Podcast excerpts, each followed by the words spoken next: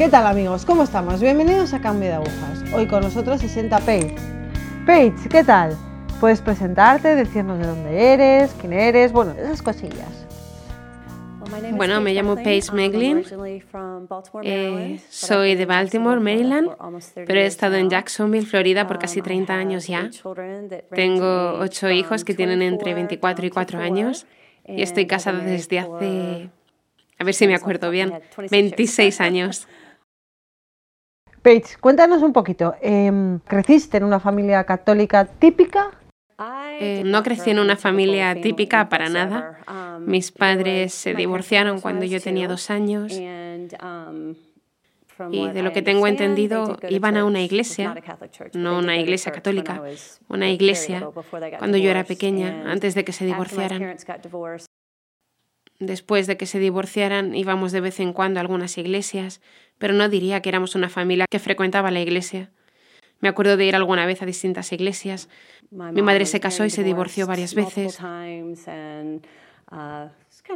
No fue una infancia sencilla.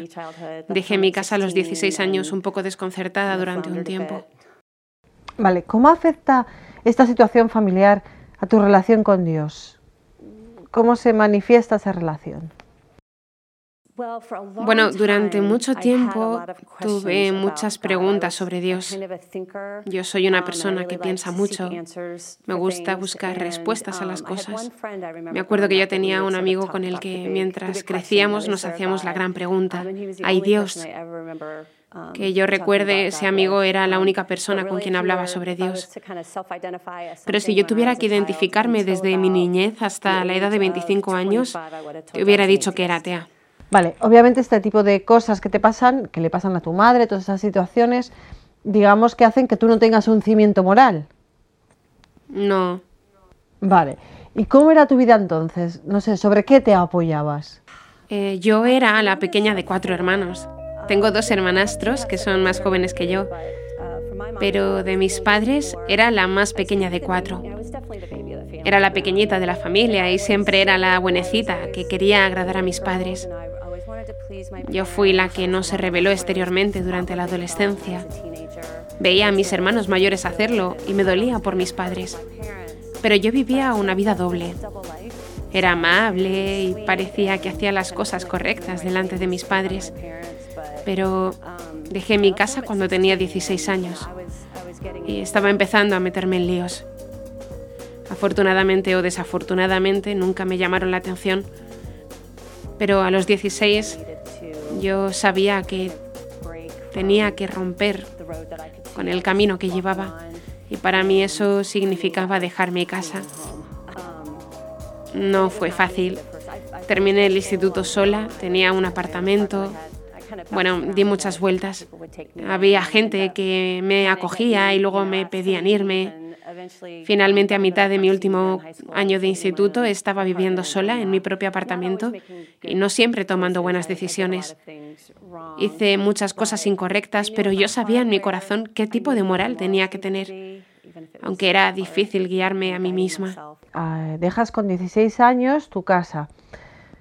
¿Cómo o por qué afecta tanto lo que estás viviendo a tu relación con Dios? ¿Cómo lo vives? Ok, muchas cosas, un poco como la tormenta perfecta.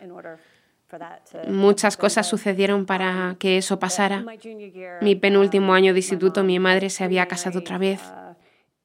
Alguien de la familia enfermó y mi madre se llevó el único de mis hermanos que vivía en casa todavía con ella a Florida. Eh, yo me quedé en casa con este padrastro con quien yo no tenía relación ni tampoco le respetaba. Sentía que él no tenía autoridad sobre mí. Ahí es cuando empecé a tomar malas decisiones. No iba al instituto, me iba a muchas fiestas. Tomaba malas decisiones. Mirando atrás, sé que Dios entró allí. Tardé muchos años en reconocerlo, pero en enero de ese año enfermé muchísimo. Tuve mononucleosis y terminé perdiendo tres meses de clase. Ellos enviaron un profesor a casa y pude ponerme al día con mis clases porque tenía retraso. Al final de ese periodo me fui con mi madre a Florida. Sentía que había tenido un periodo de tres meses para poder reflexionar sobre en quién me estaba convirtiendo y no era lo que sabía que quería ser. Cuando llegó el tiempo, mi abuelo se murió ese verano y mi madre se volvió para Maryland.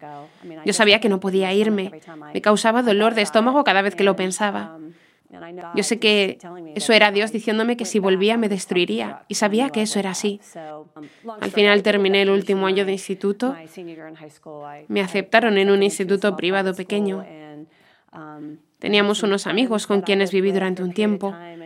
Di varias vueltas hasta terminar en mi propio apartamento a mitad de mi último año de instituto, trabajando para pagarme la comida.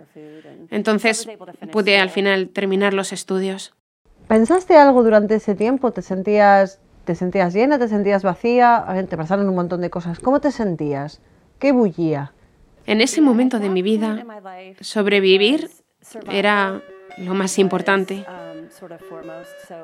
Comer, tener un techo sobre mi cabeza. Hubo momentos en los cuales, por decirlo así, me echaron. Una vez me dijeron que me fuera y pusieron todas mis cosas en una bolsa de basura y estaba fuera de la puerta sin un lugar a donde ir. Tuve que llamar a la puerta y suplicar que me dejasen usar el teléfono para pedirle a alguien que me recogiera. ¿No pensabas en Dios en todo ese momento? Por desgracia, no.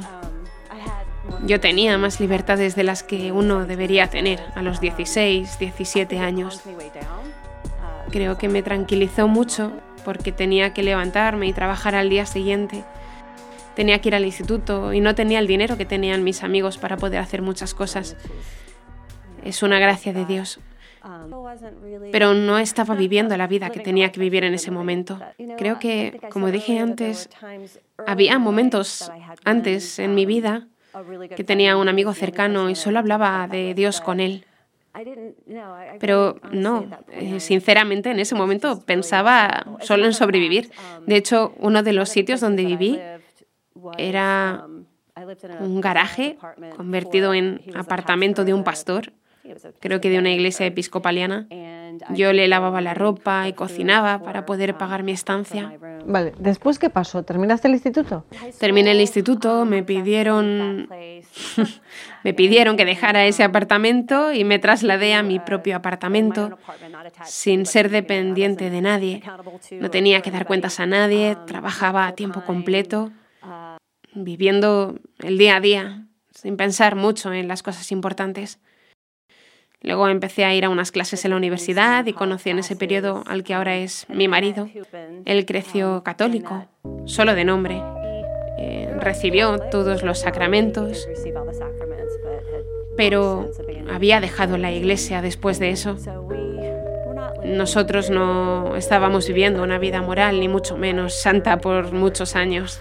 ¿Llegó un momento de cambio o fue un seguir hacia abajo? Em, pude cursar los estudios y conseguí el diploma de la universidad, nos casamos. Cuando me quedé embarazada, nos quedamos embarazados de nuestro primer hijo que ahora tiene 24 años, ahí fue cuando Dios me pegó un golpe en la cabeza para captar mi atención. Yo lo que hice fue reflexionar sobre mi vida, cómo crecí y el ambiente en que crecí, y vi que lo que me faltó no era tanto la fe como una comunidad eclesial. Entonces, lo que yo buscaba en ese punto era una comunidad. Yo soy muy extrovertida, me gusta estar con la gente. Y Dios siempre ha usado la gente para atraerme a Él. Cuando me quedé embarazada, dije a mi marido, vamos a intentar ir a una iglesia. Todavía yo me considero atea, pero a lo mejor conocemos a gente maja y podemos criar a nuestros hijos en un ambiente bueno y sano. ¿Y cómo reaccionó tu marido? ¿Él se consideraba ateo? No, él creía en Dios no teníamos una Biblia y que yo sepa, él no rezaba o leía las escrituras, etc. Sí creía en Dios, pero no creo que él lo pensara mucho en ese momento. Cuando le dije eso, me dijo, vale, lo que tú quieras hacer está bien. Así fue como probamos. Eso sí, me dijo, yo no quiero volver a la iglesia católica. Yo dije, vale, lo que sea, a mí no me importa fuimos a distintas iglesias y yo dije, Dijo que tú decidas, dime dónde te encuentras bien, porque tú creciste con algo y yo no crecí con nada. Probamos algunas iglesias y dijo, esta no me parece, esta otra tampoco. No quiero decir esto, pero probemos la iglesia católica. Yo dije, vale, lo que sea. Entonces fuimos a San Joseph y cuando salimos de misa ese día me dijo, me siento en casa. Yo, ok, bien, vale, este será nuestro hogar. Yo seguía sin rezar, no prestaba atención a la misa ni nada. No te podría decir cómo era. Iba, pero estaba en las nubes. Tuvimos tres hijos muy rápidamente. El mayor tenía dos años y medio cuando el tercero nació. Entonces yo estaba muy ocupada y no siempre íbamos cada domingo porque tenía demasiado trabajo, pero sí empecé a ser activa en algunos ambientes sociales de la iglesia. Entré en el grupo de mamás de niños pequeños y empecé a conocer a algunas señoras. Fuimos a un par de fiestas de Navidad y fue en una de estas fiestas donde alguien se me acercó, donde alguien se acercó a mi marido y le invitó a un retiro de fin de semana de Cristo renueva a su parroquia. Me sorprendió mucho que él dijera que sí, porque si yo soy muy extrovertida y me gusta estar rodeada de gente, él es lo opuesto totalmente. Es muy contemplativo, muy introvertido. Él fue a ese retiro y cuando volvió, mi primer pensamiento fue, ¿dónde está mi marido? No es la persona con quien me casé y yo no me apunté para esto. Él citaba las escrituras y decía, escucha esta oración que me dieron, está genial. Era un cambio de 180 grados después de este fin de semana y me asustó, porque yo pensaba, no sé si estoy preparada para esto, todavía no creo en Dios no tenía... Yo era tan ignorante sobre... Yo era tan ignorante acerca de la fe que no apreciaba como otros el que Jesús ni siquiera fuese una figura histórica, aunque no lo reconociese como un Mesías. Hasta ese punto era de ignorante en ello, ¿no? Entonces mi marido me animó diciendo, tienes que probar esto, va a cambiar tu vida, está genial. Yo dije, vale, y fui a un retiro tres semanas después del suyo. Fui con pocas expectativas, solo con la de hacer un par de amigas y tenía una disposición muy mala. No tenía mucho que decir, lo cual es extraño en mí. Pasamos el primer día y la primera noche escuchando muchos testimonios. Leyeron mucho de las escrituras. Había mucha música cristiana, pero yo no me identificaba con nada. No podía concebir lo que estaban diciendo ni las escrituras, no me identificaba con ello, no me identificaba con la música. Y esa noche hubo un acto penitencial y el sacerdote que llevaba el retiro dio una charla dando su testimonio y habló explicando qué es la confesión. Yo nunca lo había oído, no tenía ni idea. Y menos aún con lo que ponen en las películas sobre lo que es la confesión. Había 62 mujeres ese fin de semana y dijo, sé que hay una de vosotras aquí que no es católica. Me gustaría invitarte a entrar en el confesionario. No sería un sacramento para ti, pero quisiera invitarte a que entres. No dijo mi nombre, pero obviamente estaba hablando conmigo. Yo pensé, vale, ok, esto es lo que hay. Me metí en la fila, me quedé al final de la fila por si no quería entrar o cambiaba de idea al final y todo salió y empecé a llorar. Y todas las malas decisiones que había tomado, toda la gente a la que había herido, toda la gente que me había herido a mí, a la que tenía que perdonar, todo, todo estaba ahí. Fue, fue doloroso y yo estaba preparada, estaba preparada, estaba muy preparada.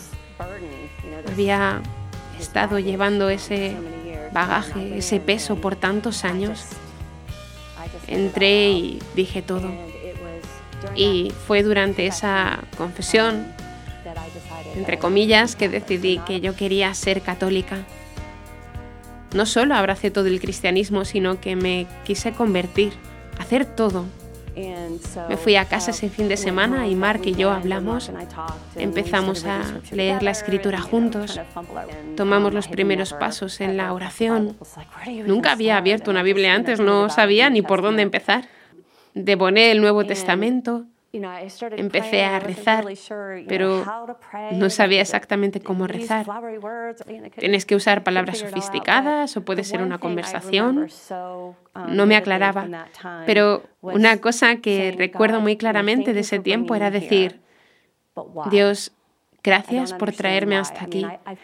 Pero ¿Y por qué? Yo no entiendo por qué. Yo pensaba que mi vida iba bien y no um, entendía, no comprendía. Tres semanas después de mi conversión, a mi hija mayor le diagnosticaron un cáncer. Y eso fue la respuesta a mi pregunta.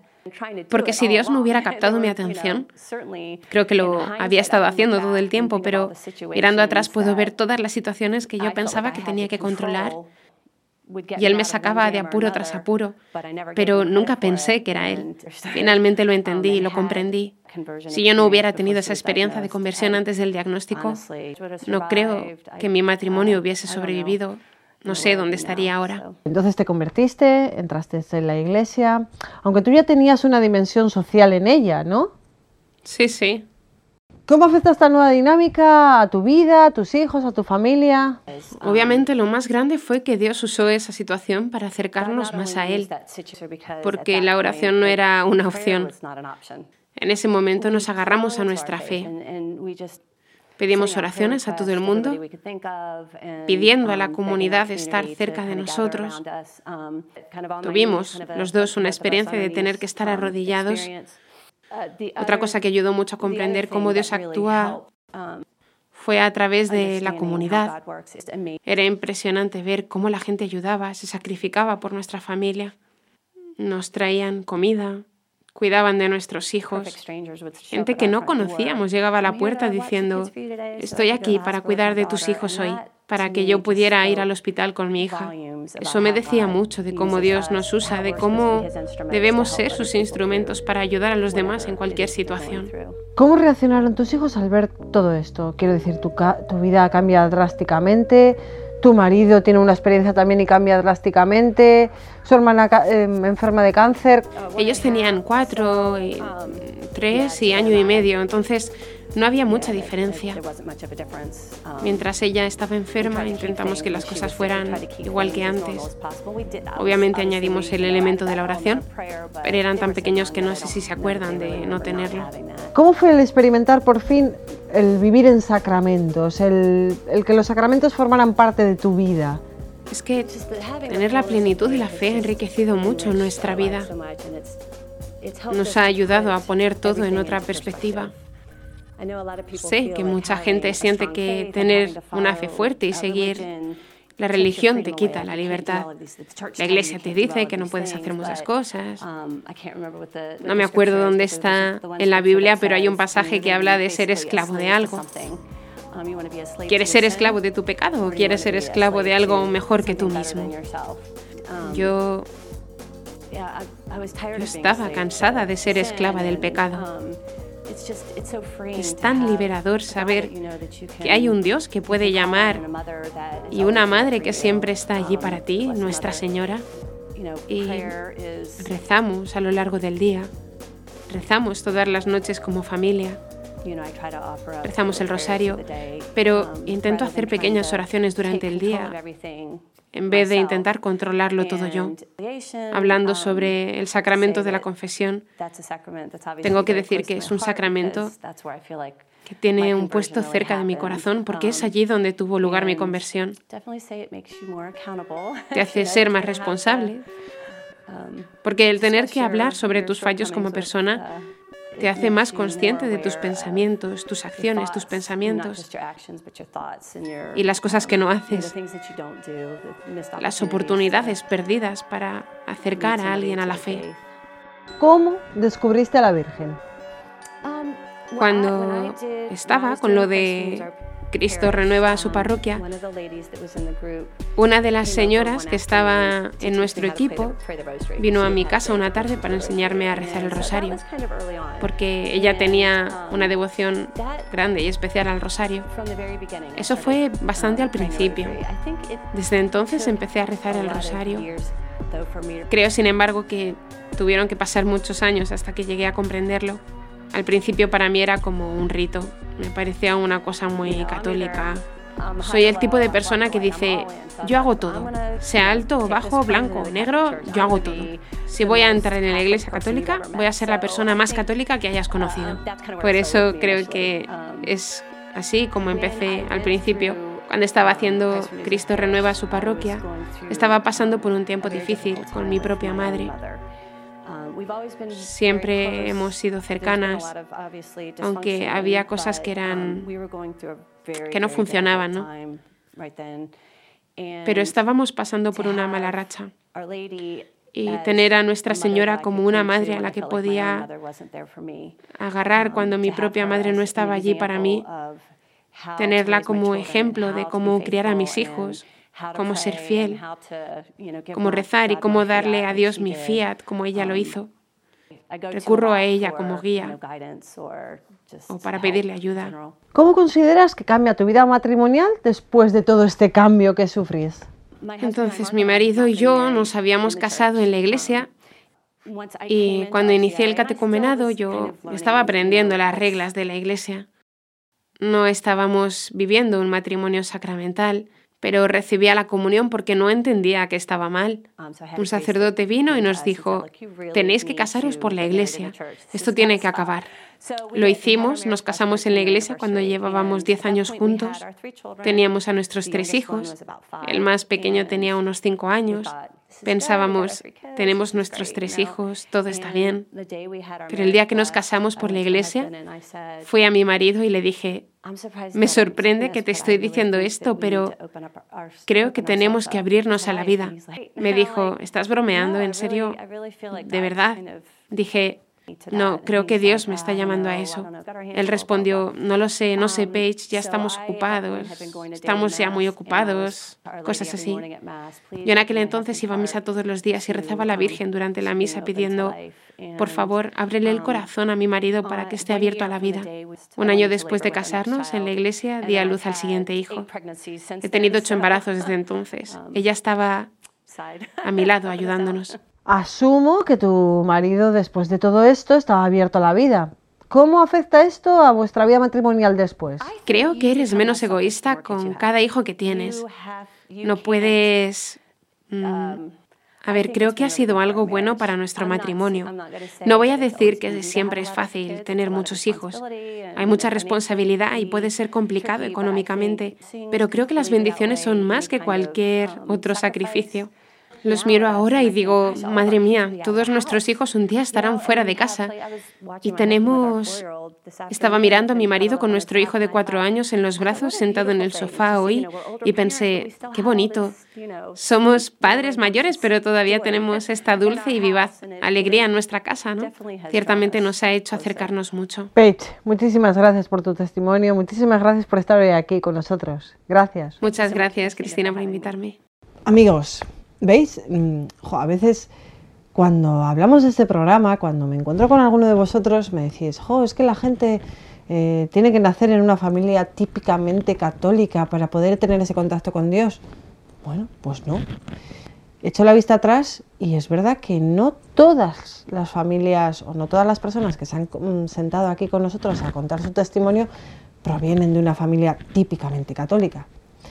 Dios llama a la puerta, Dios está ahí, llama a la puerta y no hay manera de salir por patas. Y es que no debéis salir corriendo. Estad ahí.